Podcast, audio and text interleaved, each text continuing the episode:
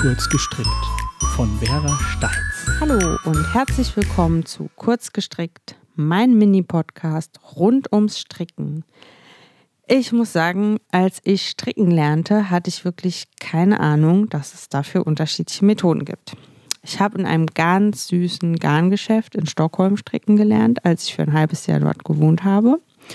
Und meine Lehrerin hat aber nie erwähnt, dass es weitere Möglichkeiten gibt, den Faden zu halten oder die Nadel einzustechen.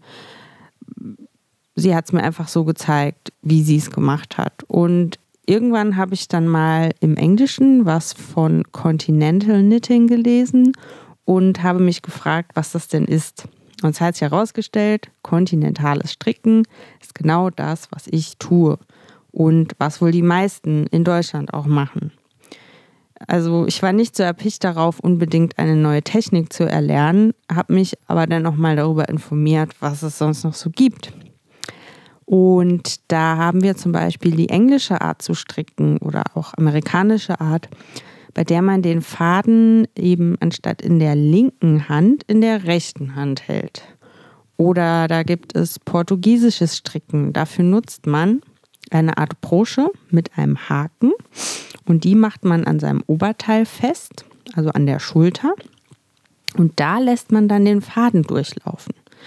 Alternativ kann man den Faden aber auch um den Hals legen und ihn da lang laufen lassen. Also könnt ihr mal äh, im Internet suchen nach Bildern, ist echt ganz interessant. Und ähm, die rechte Nadel wird dabei beim Stricken von rechten Maschen ähm, auch im Gegensatz zum kontinentalen Stricken, vor die linke Nadel geführt und nicht so, wie es beim kontinentalen Stricken eben der Fall ist, hinten dran. Und ähm, eine andere Technik, ähm, die ist ganz gut, wenn man nicht so der Fan von linken Maschen ist, dann kann man auch den sogenannten Norwegian Pearl austesten. Dabei lässt man den Faden nämlich auch bei linken Maschen immer hinter der Arbeit verlaufen.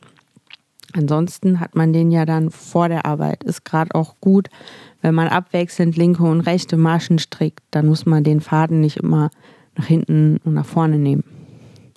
Und eine interessante Art für zwei oder mehr Farben, was eben auch manchmal etwas umständlich sein kann, ist die sogenannte Mosaiktechnik.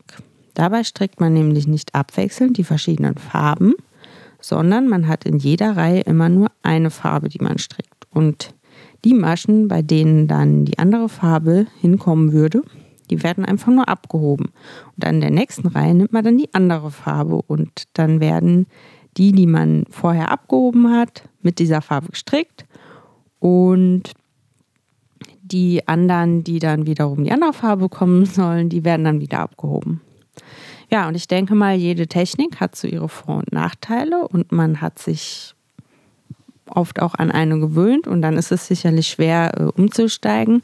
Aber manchmal kann es eben doch sein, dass einem etwas, was man vorher ganz kompliziert empfand, plötzlich leicht von der Hand geht, wenn man eine andere Technik lernt. Daher, ausprobieren lohnt sich.